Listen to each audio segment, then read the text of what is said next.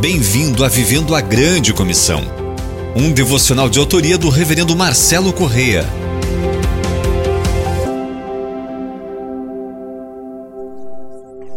O tema de hoje é Como lidar com a zombaria e o desprezo. Lemos em Neemias 4, de 1 a 5. Quando Zambalate ouviu que nós estávamos reconstruindo a muralha, ficou irado e indignado.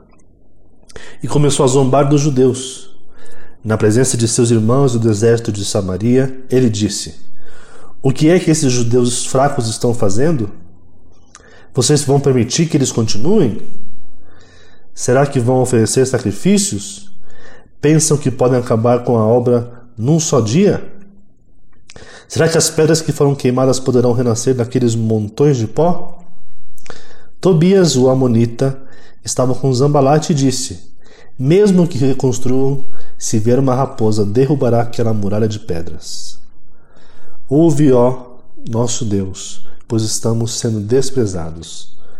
Faze com que o seu desprezo recaia sobre a cabeça deles e faz com que sejam despojo numa terra de cativeiro. Não encubras a sua iniquidade, e que o pecado deles não seja apagado diante de ti, pois te provocaram a ira na presença dos construtores. Os inimigos querem que acreditemos que o trabalho é insignificante ou de pouco valor. Concluímos que quando caminhamos com Deus há sempre uma oportunidade de nos reconstruir. Novas pedras nascem de pilhas de escombros. Oremos. Senhor, assim como um dia tu ouviste a oração de Neemias, também queremos que tu ouças a nossa.